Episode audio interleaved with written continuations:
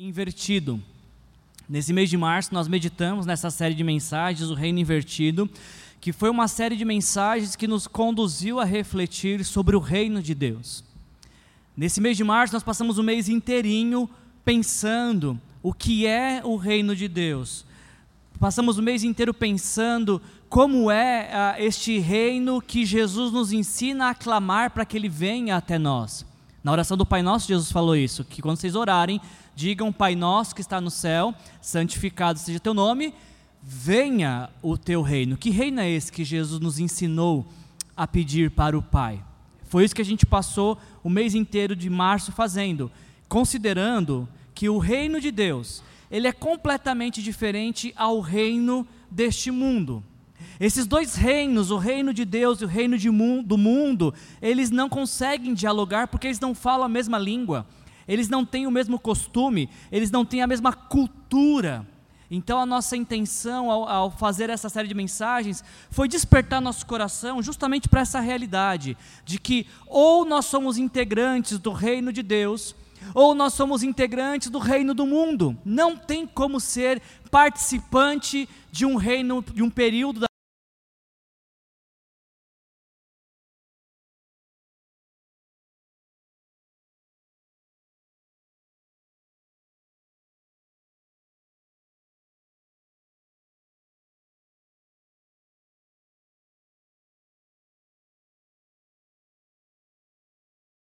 parte do reino de Deus ou você faz parte do reino deste mundo?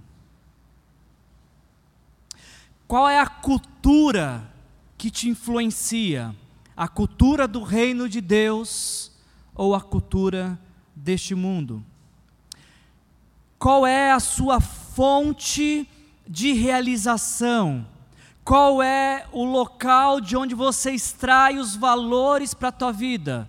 O reino de Deus ou o reino do mundo. É isso que a gente está conversando nesse mês de, de março. Nós abrimos essa série observando a Mateus capítulo 4, as três tentações que Jesus enfrentou e venceu. E nessa primeira mensagem a gente viu muito claro qual que é a diferença do pensamento entre o reino de Deus e o reino do mundo. Para cada tentação, que representava valores do mundo, a questão da economia, a questão ah, da religião, a questão da política ou do poder, cada vez que o diabo apresentava um valor deste mundo, Jesus rejeitava e rejeitava dizendo: está escrito. Jesus vence todas as tentações por aquilo que está escrito pela palavra de Deus. E ficou muito claro para nós isso, que ah, tanto os nossos recursos, tanto a nossa espiritualidade, tanto a, a, a, os lugares de posições de poder que Deus nos coloca, não é para benefício nosso, não é para satisfação nossa, não é para nos deixar confortáveis. Quando Deus nos concede recursos, nos dá a oportunidade de experimentar mais dele e de exercer influência, é para a glória dele não é para glória nossa. Pessoas que fazem uso do, dos valores deste mundo, fazem uso dos recursos para sua glória pessoal, fazem uso da religiosidade para sua glória pessoal, fazem uso de poder para sua glória pessoal, mas Jesus nos ensina que no reino de Deus é invertido, é o contrário.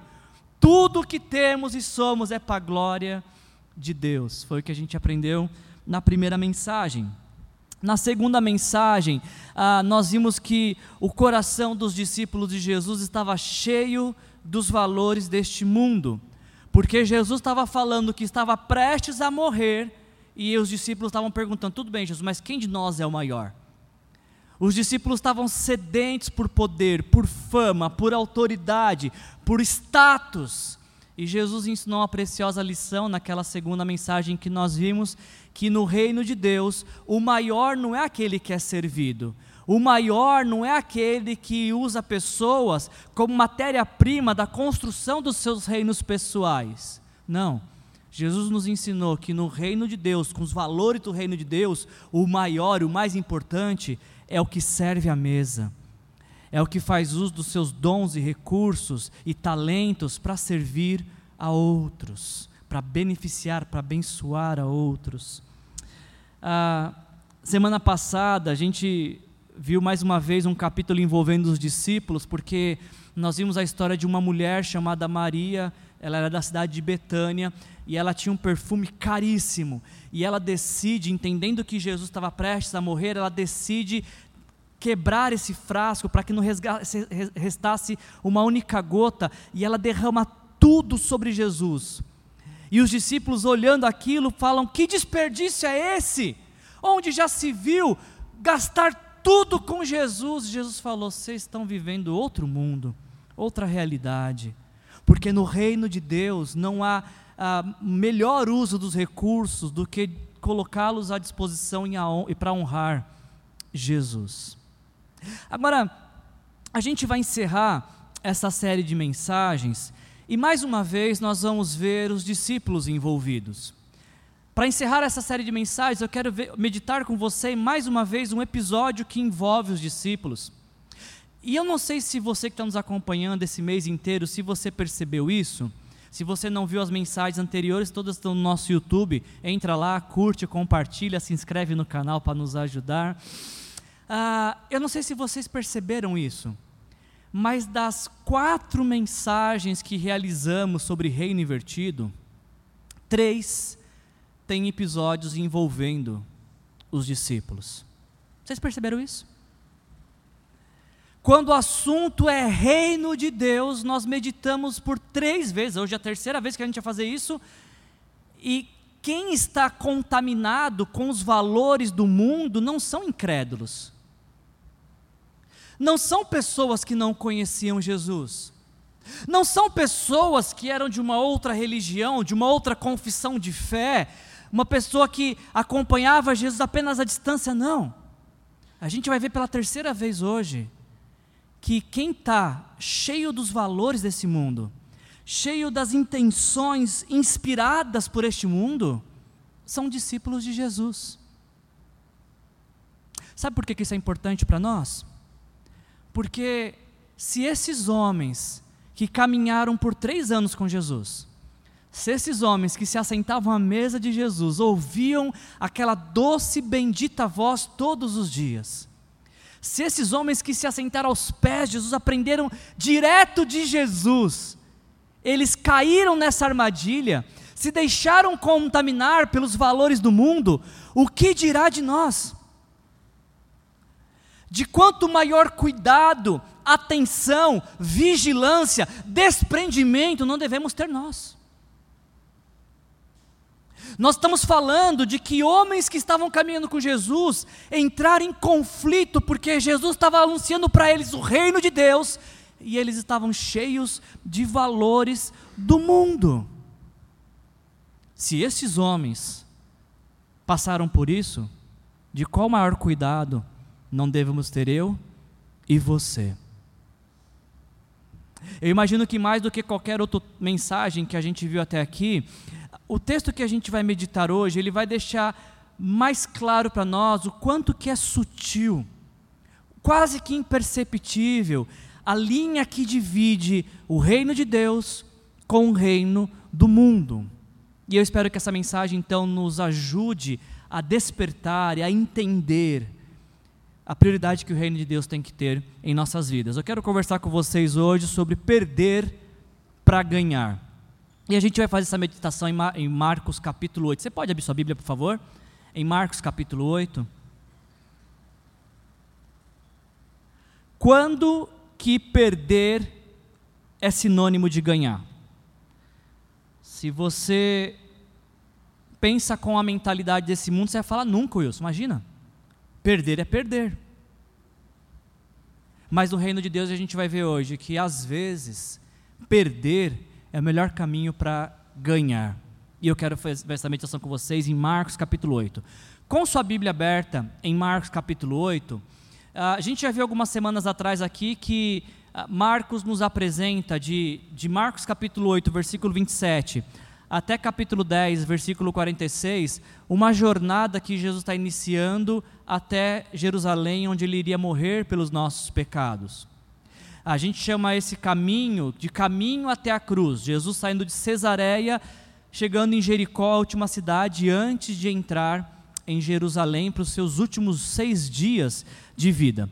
O texto que a gente vai meditar hoje é Marcos capítulo 8, versículo 34 e 35. Mas eu só queria ver com vocês o que, que acontece antes do texto principal da nossa mensagem. Olha que interessante esse contexto que Marcos nos apresenta. Marcos nos diz que antes da mensagem que a gente vai meditar, antes disso, Jesus chega numa cidade chamada Cesareia, e aí de repente ele decide interromper essa caminhada. Marcos capítulo 8, versículo 27. No meio do caminho, Jesus para e ele pergunta para os seus discípulos: Quem a multidão diz que eu sou? Essas pessoas que estão nos acompanhando à distância, essa multidão de admira admiradores, essas pessoas que não têm compromisso comigo, quem elas dizem que eu sou? Os discípulos dizem no versículo 28, ah, Jesus, alguns dizem que o Senhor é João Batista, ou que o Senhor é Elias, ou qualquer um dos profetas. Então quer dizer que aqueles que não me conhecem dizem que eu sou mesmo quem? Elias, João Batista ou qualquer um dos profetas. Ok. Jesus inverte a pergunta agora. Jesus ele muda a pergunta. Ele fala: tudo bem. Quem disse isso é quem não me conhece quem não tem intimidade comigo, quem não se relaciona comigo. Mas e vocês? E vocês que estão caminhando comigo? E vocês que me chamam de Senhor? E vocês que se chamam discípulos de Jesus? Versículo 29. E vocês, perguntou ele, quem vocês dizem que eu sou? Se essa pergunta fosse feita para você, o que, que você diria? Quem é Jesus para você? Ele é um grande mestre, ele é um ótimo exemplo para ser seguido. Como alguns livros foram escritos, ele é o maior administrador que já existiu, ele é o maior psicólogo que já existiu, ele é o maior maior que já existiu. Quem é Jesus para você? A gente não sabe quanto tempo demorou essa resposta nesse texto aqui, se foi uma fração de segundos ou se demorou um tempo, mas é interessante nesse texto de que do, entre 12 discípulos, apenas um teve resposta. Quem foi? Pedro. Só um. Você não acha interessante isso? Que de 12, só um sabia a resposta? E mais, nem ele sabia, porque esse texto paralelo em Mateus 16, Jesus fala que a resposta não veio dele, foi revelação de Deus. Quem vocês dizem que eu sou? Pedro respondeu: Tu és o Cristo. E Mateus complementa, Mateus 16: Tu és o Cristo, o Filho de Deus. E Jesus fala: Muito bem, Pedro, mas te, isso não vem de você, Deus te revelou. E eu também digo que você é Pedro, e sobre esta pedra, ou seja, a declaração de que Jesus é o Cristo, sobre esta pedra eu edificarei a minha igreja, e as portas do inferno não poderão prevalecer contra ela. Agora, olha que interessante esse detalhe de Marcos, só Mar Marcos nos diz isso, de que no versículo 30, depois que ah, Pedro fala, Tu és o Cristo Olha o que acontece no versículo 30. Jesus os advertiu para que não falassem a ninguém a seu respeito. Não é interessante isso? Jesus, ah, depois de uma descoberta fantástica dessa, de que ele é o Cristo, Jesus fala: tudo bem, mas não conta para ninguém. Por que, que Jesus pediu segredo? Jesus pediu segredo ah, porque os judeus estavam esperando um Messias político, um Messias militar um Messias religioso, e Jesus não queria ser confundido com nada disso. Ele era um Messias de uma outra origem, era um Messias de uma outra, de um outro reino, de uma outra mentalidade. Ele não era um Messias que se encaixava à expectativa dos homens. Guarda segredo sobre isso. Então, o primeiro contexto que a gente tem do texto que vai ser principal para nós é esse: Jesus perguntando quem a multidão diz que ele é e de quem os mais próximos diz que ele é. Agora, o que é interessante, eu queria chamar sua atenção, é que depois que Jesus pede segredo, olha o que acontece na sequência, no versículo 31. Nos diz que ele começou a ensinar que era necessário que o filho do homem sofresse muitas coisas, fosse rejeitado pelos líderes religiosos, pelos chefes dos sacerdotes e pelos mestres da lei, fosse morto e três dias depois ressuscitasse. Pergunta: por que, que era necessário que Jesus morresse? Já parou para se perguntar isso? Jesus, e quem está falando isso é Jesus. Jesus está falando, é necessário que eu morra, e não só que eu morra, mas que eu venha a sofrer. É necessário. Por que, que era necessário? Era necessário que Jesus morresse porque os nossos pecados trouxeram condenação sobre a nossa vida. Quando nós nascemos, já nascemos de uma descendência de pecadores, que começa lá no primeiro homem, Adão. E se não bastasse isso, diariamente as nossas escolhas que afrontam a santidade de Deus, os nossos pecados, também trazem condenação para a nossa vida. É o profeta Isaías que diz, se não estiver enganado, no capítulo 59, os seus pecados fazem separação entre você e Deus. Deus nos ama, mas existe entre nós e Deus algo que nos impede de uma comunhão perfeita: o pecado. É por isso que foi necessário Jesus morrer para dar fim ao pecado que faz separação entre nós e Deus. Quando Jesus sobe até a cruz, ele leva o meu pecado a culpa da morte de Jesus foi sua, porque foi pelo seu pecado também que Jesus morreu. Por isso que quando nós ah, nos arrependemos dos nossos pecados, entregamos nossa vida para Jesus, nós recebemos perdão. Por quê? Porque na cruz Jesus fez tudo o que era necessário para que fôssemos perdoados dos nossos pecados e para que recebêssemos o presente da vida eterna. Jesus está explicando isso para os discípulos: discípulos, é necessário que eu sofra, que eu morra, mas eu vou ressuscitar no terceiro dia. Depois que você ouve uma mensagem de Jesus começa aqui, qual que seria a reação mais natural?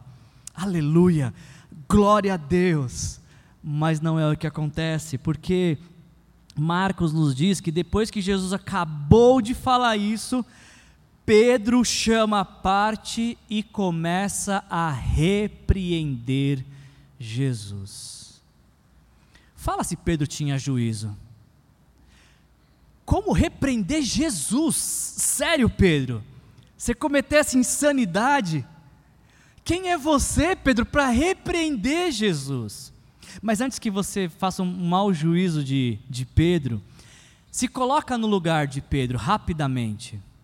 Porque Pedro está ouvindo seu melhor amigo, seu mestre amado, dizer que vai sofrer, dizer que vai morrer, que vai ser crucificado, que é a pior, era a pior condenação daquela época, a mais sofrível. Quando Pedro repreende Jesus, em Mateus capítulo 16, vai acrescentar dizendo que Pedro fala para Jesus: Mas Jesus, isso jamais vai te acontecer. A repreensão de Pedro é que Pedro não queria que Jesus sofresse. Pedro fala: Jesus, que isso nunca te aconteça, que esse sofrimento não passe pela sua vida. Pedro está tendo um instinto de sobrevivência, de cuidado com Jesus, de proteção. Uma atitude nada mais que natural de qualquer um de nós. Eu tenho certeza que se alguém que nós amamos dissesse que, dissesse que, que precisa sofrer, que irá sofrer, a, a, nossa reação natural vai ser: não, que não aconteça isso com você. Vamos orar para que você não sofra.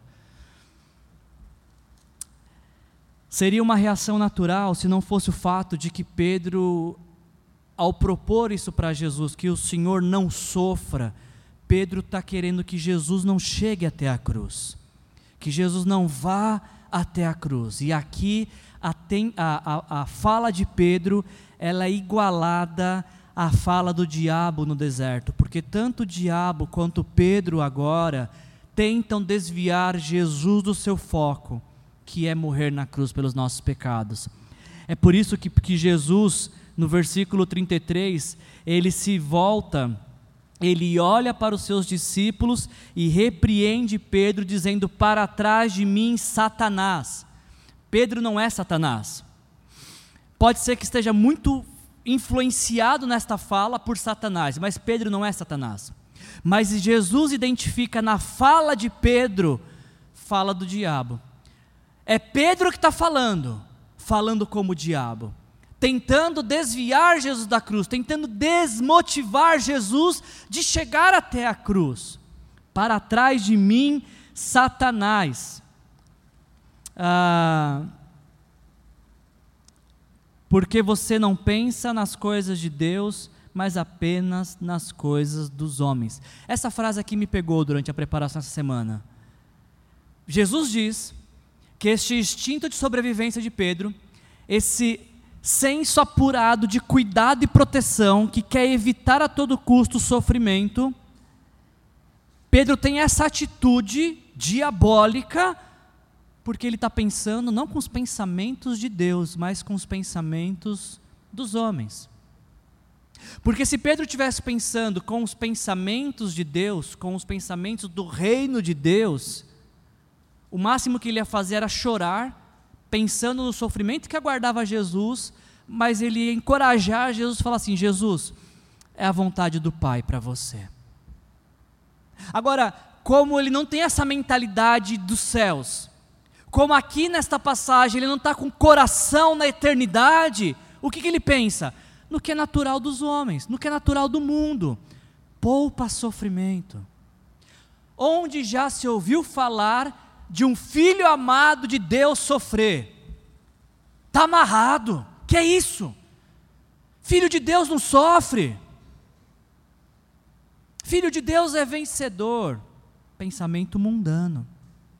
Pensamento mundano. Jesus diz: Você está falando isso porque você está pensando nas coisas dos homens. E eu, olhei, eu fiquei olhando para essa frase, pensando nas coisas dos homens, e eu fiquei pensando qual que é a diferença de pensar nas coisas de Deus e nas coisas dos homens. Neste exato momento, está pensando nas coisas de Deus ou nas coisas dos homens? Se aqui no telão fosse projetado um filminho, está passando na tua cabeça agora que, que ia passar? A sua preocupação em como você pode ser mais apaixonado por Jesus? Ou o que você vai fazer quando chegar em casa ou amanhã de manhã?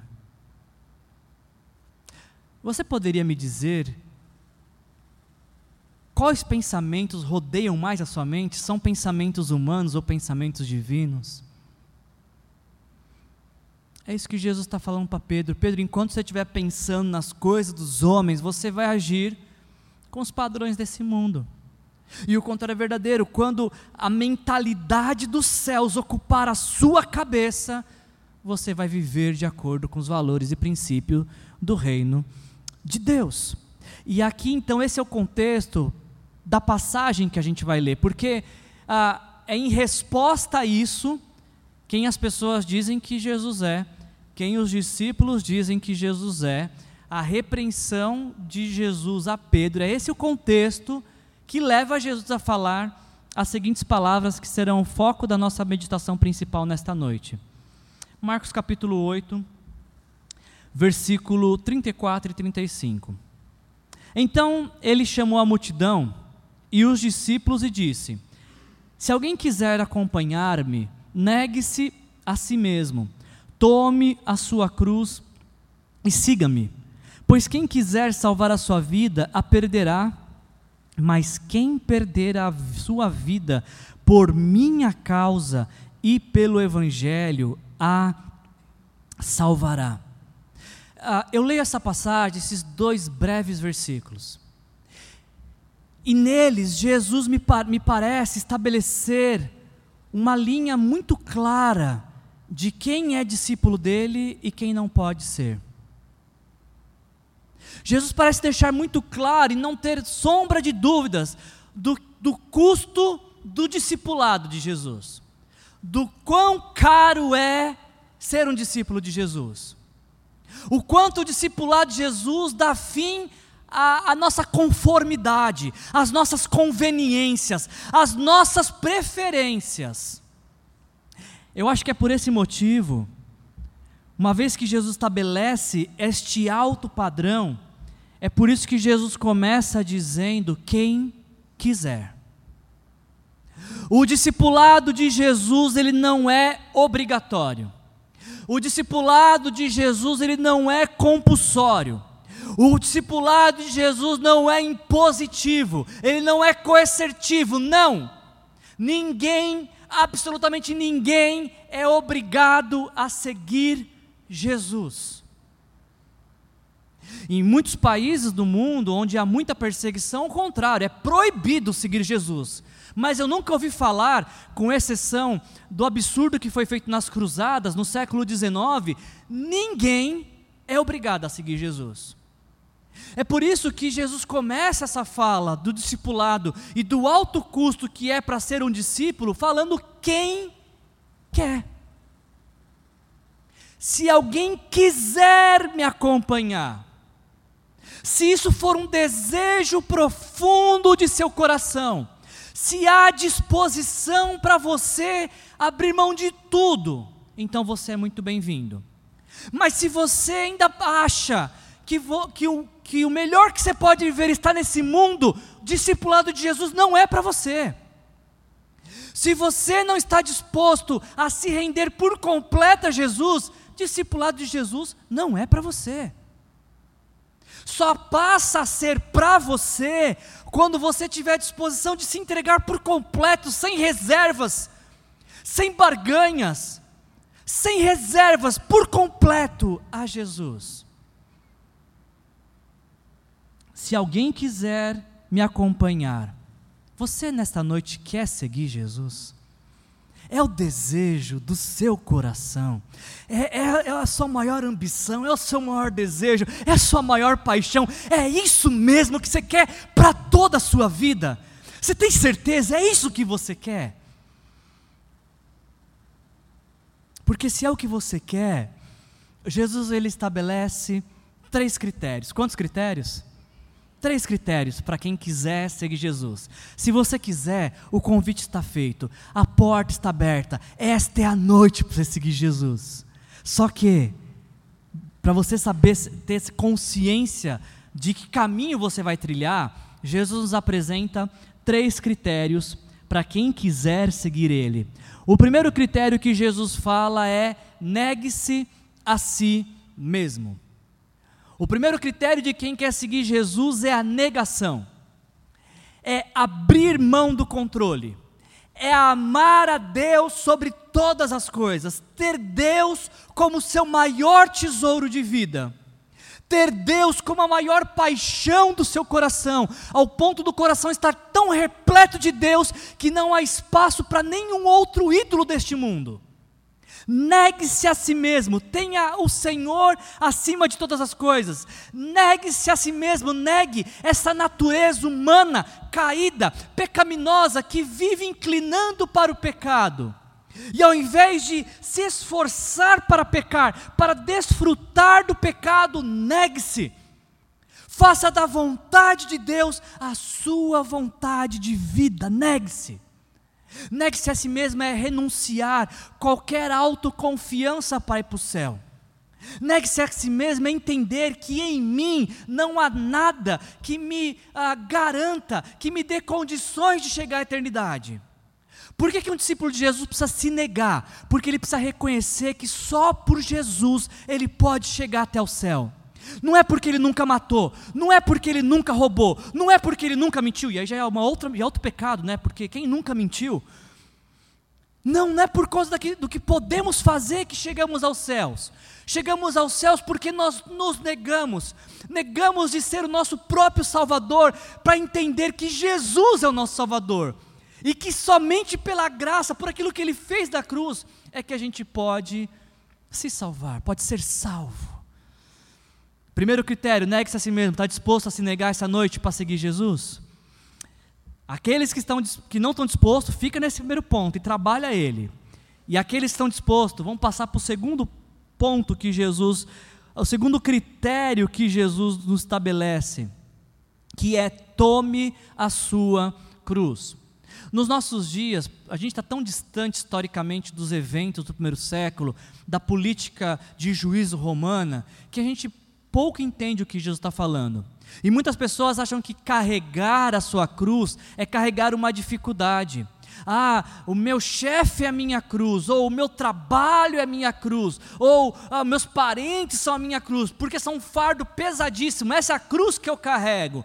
Não é isso que Jesus está falando, e se você falava isso até hoje, não fale mais isso. Porque não é o que Jesus está dizendo. Para entender o que Jesus está dizendo, a gente precisa lembrar que no primeiro século a cruz era um instrumento de condenação à morte. Era condenação de morte. Então, quando as pessoas olhavam pelas ruas de Jerusalém, alguém carregando uma cruz, tinha a certeza de que essa pessoa estava sentenciada à morte, ela estava caminhando para a morte. Não tinha como alguém escapar da cruz. Se a pessoa foi sentenciada e está carregando uma cruz, ela está caminhando para ser executada, para ser castigada, está caminhando para morrer. Agora, se esta é a analogia que Jesus propõe, o que, que ele está nos dizendo que quem quiser segui-lo precisa carregar a sua cruz? O que, que significa para nós carregar a cruz? Eu olho essas palavras de Jesus entendendo o que seria a cruz no primeiro século, eu entendo que quando Jesus fala que um discípulo seu precisa carregar a cruz, ele precisa abrir mão de toda a sua vida, daquilo que ele considera as causas últimas de sua vida, as principais de sua vida. Ele precisa se con considerar morto para este mundo, mas vivo para Deus.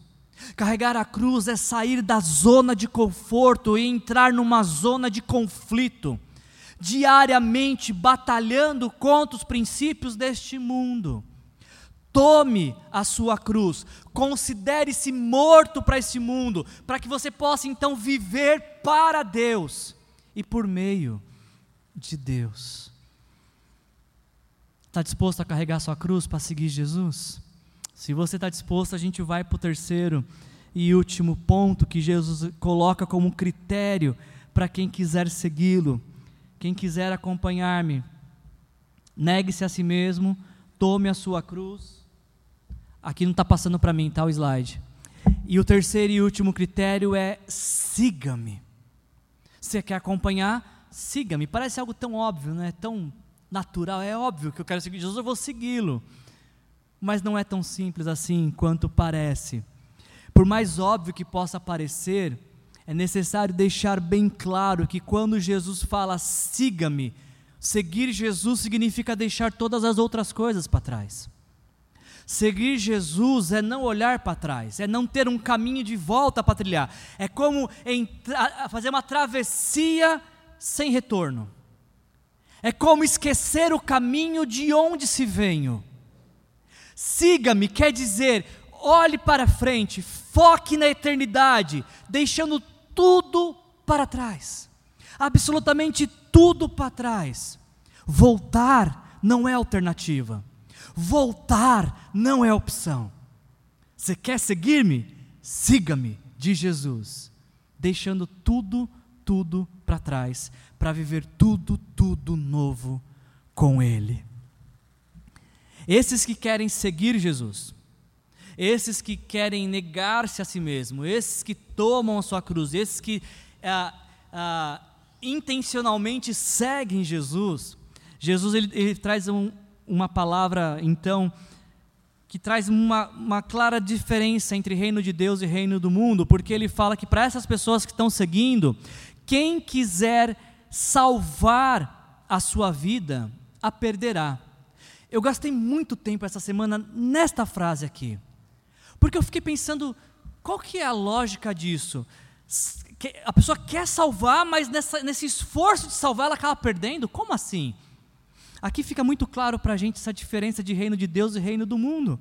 Porque no reino do mundo, é, para salvar, é necessário ter esse interesse, esse, essa intenção, esse esforço de, de preservação, essa intenção de cuidado. E Jesus fala: quem se esforça dessa forma, acaba se perdendo. O mundo vai nos incentivar, preserve, tome conta da sua vida, tenha as suas vontades atendidas, porque nisso consiste a sua preservação. Talvez foi por isso que Jesus disse lá no, na, um pouquinho para frente, versículos 36 e 37, ele disse: O ah, que, que adianta o homem ganhar o mundo inteiro e perder a sua alma? Ou o que o homem poderia dar em troca de sua alma? Este é o reflexo de quem está tentando se salvar. a busca por ganhar o mundo, por ganhar as coisas do mundo, por estabelecer morada nesse mundo, raízes neste mundo. E Jesus está falando que as pessoas estão gastando o seu tempo, os seus recursos, os seus sonhos neste mundo. Essas pessoas vão se perder, porque elas estão colocando cifra na sua alma, preço em suas próprias almas. Porque quem quer salvar a sua vida acaba perdendo. Porque nesse esforço de preservação se troca pela alma, pela salvação da alma. Muitos são os que sacrificam os princípios, os valores do reino de Deus no altar deste mundo, em troca de prazer, em troca de satisfação, em troca de conforto. E não percebem que de pouco a pouco, tempo a tempo, a sua alma vai se perdendo. Jesus pergunta: o que, que o homem pode dar em troca de sua alma? Os homens têm dado em troca de sua alma prazer. Os homens têm dado em troca de sua alma luxúria. Os homens têm dado em troca de sua alma ganância.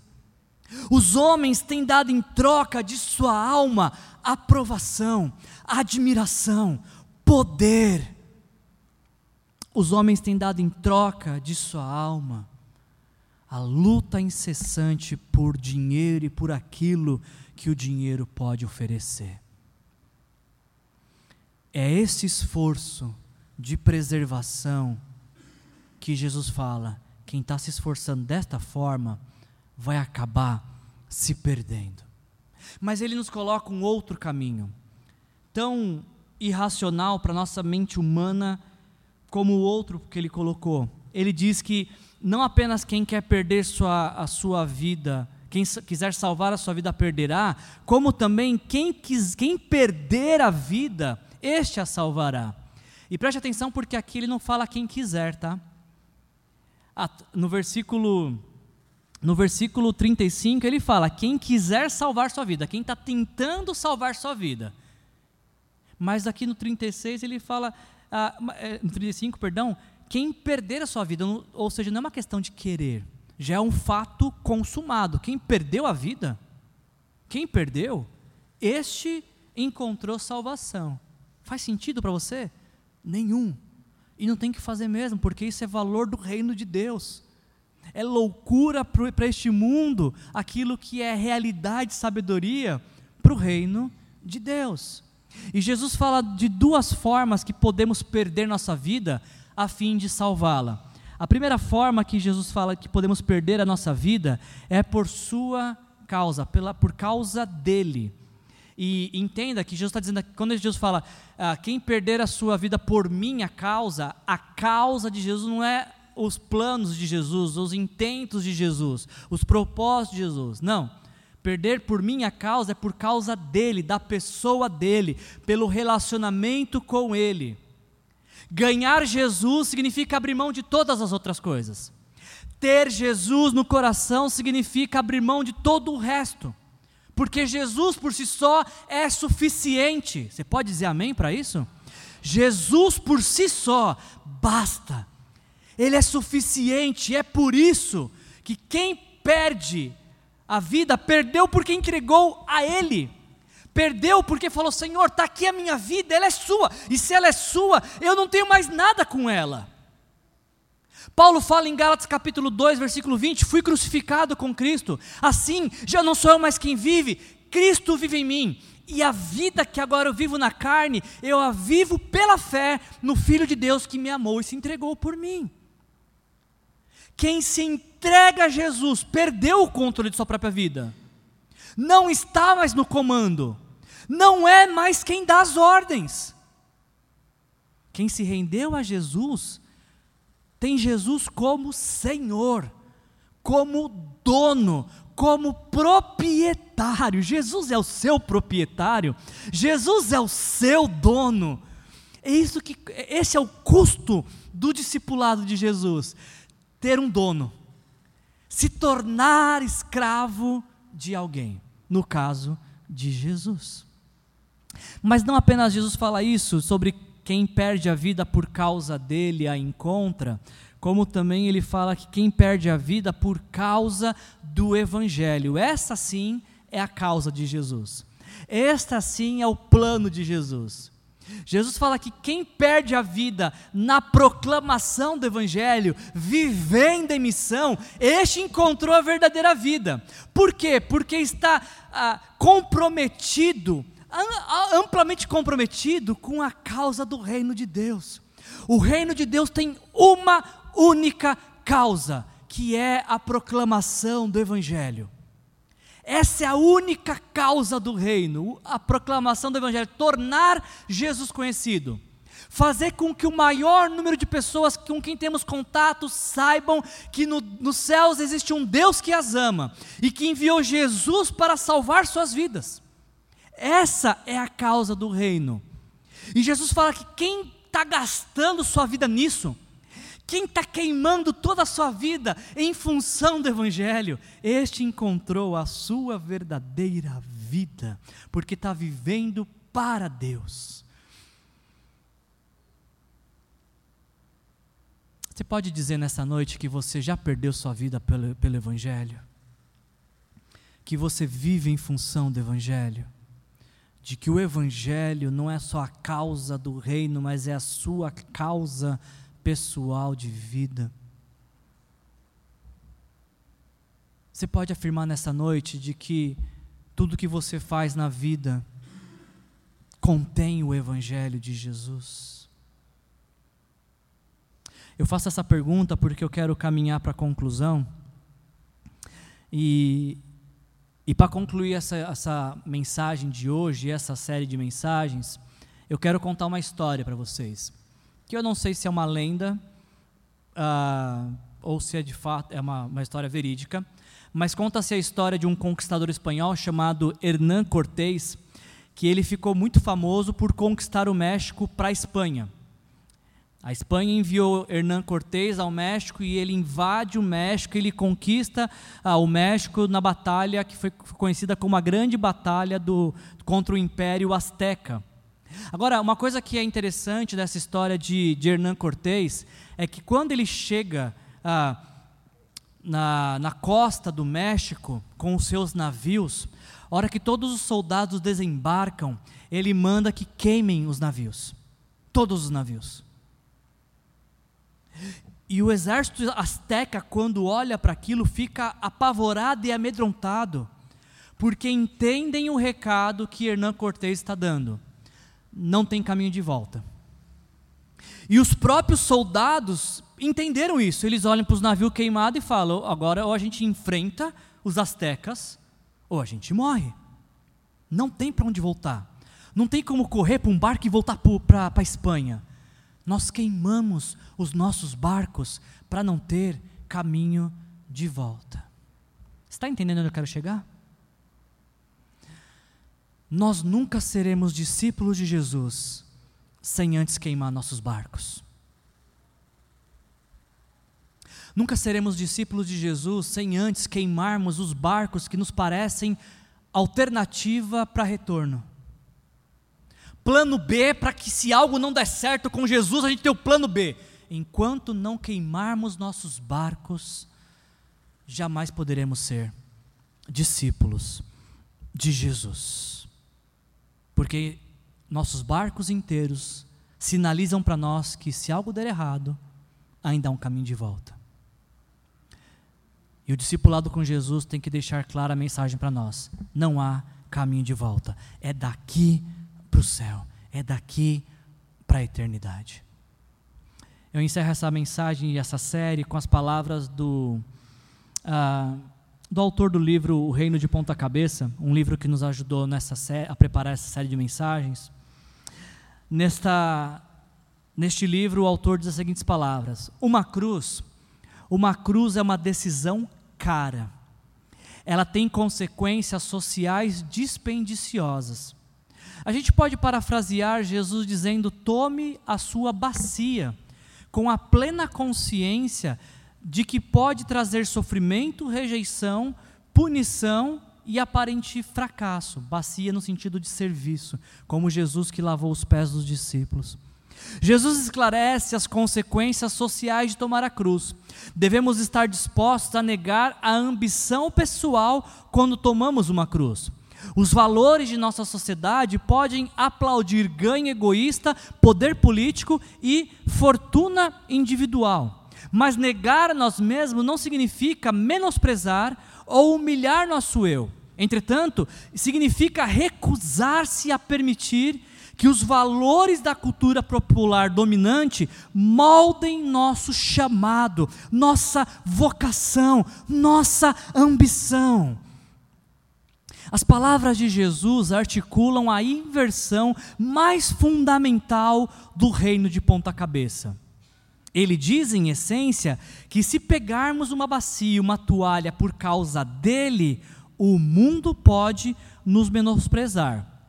Por outro lado, se jogarmos pelas regras do jogo deste mundo e servirmos aos ídolos desse mundo, podemos perder nossas vidas no reino de Deus.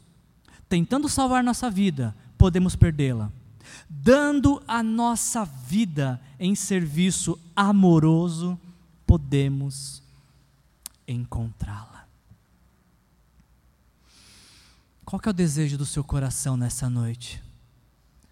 Você quer continuar com esse instinto de preservação e fazendo apenas as coisas que te agradam para tornar a sua vida neste mundo mais confortável?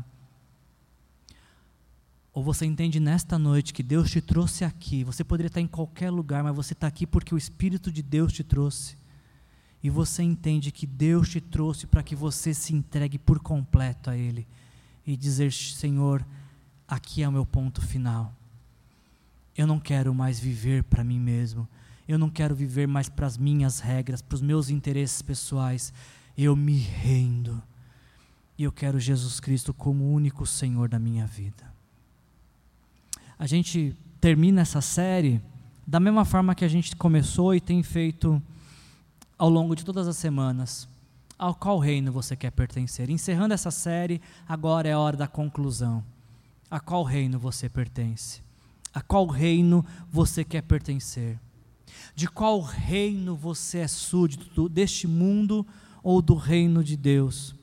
As suas crenças, seus valores, os seus princípios são determinados por qual reino? Reino de Deus ou reino do mundo? Quem que é o Senhor da sua vida nesta noite? Deus ou você mesmo? Feche seus olhos, vamos orar. Senhor, em nome de Jesus, ó Pai, muito obrigado, Senhor, por esta por esta mensagem desta noite, Senhor. Obrigado pela oportunidade que o Senhor nos deu de de refletir mais uma vez, Pai, sobre o teu reino, Senhor, e qual que é o custo para entrar no teu reino, Senhor. Sim, o Jesus já derramou o sangue na cruz e esse foi o preço pago pelos nossos pecados. Mas existe um custo que é nosso. Existe um preço que nós temos que pagar, que é o preço de negar-se, de tomar a nossa cruz, de seguir o Senhor, de parar com esforços de preservação, para também ter uma atitude sacrificial de se render a Ti, Senhor. Nessa noite, Pai, eu te peço que, se alguém aqui entre nós ainda não teve essa experiência de se render ao Senhor, ou se alguém que teve a experiência de se render ao Senhor, mas voltou a viver de acordo com suas próprias regras e vontades, Espírito Santo de Deus toca nessas vidas, Senhor, nessa noite. Nos ajuda, Senhor, nesta noite, neste lugar, a fazer desta data um dia de compromisso contigo, Senhor. Dia de entrega ao Senhor, dia de rendição ao Senhor, dia de queimar nossos barcos para viver um caminho sem volta com o Senhor, Pai. Peço que o Senhor nos conduza nessa decisão, Senhor, que ninguém saia daqui nesta noite sem tomar a decisão de queimar os barcos que existem em suas vidas para seguir Jesus de todo o coração, Senhor. Eu te louvo e te agradeço, Pai, e eu te peço ainda pelo milagre do Senhor nos permitir que nesta semana possamos contar essa mensagem para alguém e ter ao nosso lado uma pessoa que, com quem compartilhamos o Evangelho, Senhor.